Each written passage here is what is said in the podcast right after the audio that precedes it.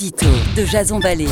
Un point, c'est tout. Comme dans toute opposition, il y a des réfractaires. Acculés par la mise en place imminente du pass vaccinal, ces derniers se radicalisent.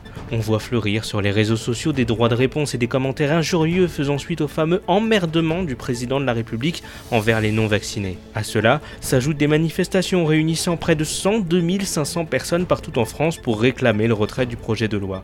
Mais depuis plusieurs jours, on assiste à une montée en puissance inquiétante de la violence. Mardi dernier, le directeur général du CHU de Guadeloupe, Gérard Colton, et son adjoint ont été violemment agressés et séquestrés. Vendredi soir, on apprenait que le coordinateur du centre de vaccination de Münster avait lui aussi été agressé. Enfin, plus de 150 élus parlementaires ont subi diverses menaces et actes de violence ces dernières semaines, dont un incendie survenu au domicile du député LaREM Pascal Bois dans la nuit de mardi à mercredi. On se croirait revenu au temps des Gilets jaunes. Ce n'est d'ailleurs pas pour rien que leur profil et leurs revendications anarchistes se superposent. Pour ce groupuscule extrémiste, l'enjeu n'est pas la lutte contre les mesures sanitaires, mais une tentative de déstabilisation de la République.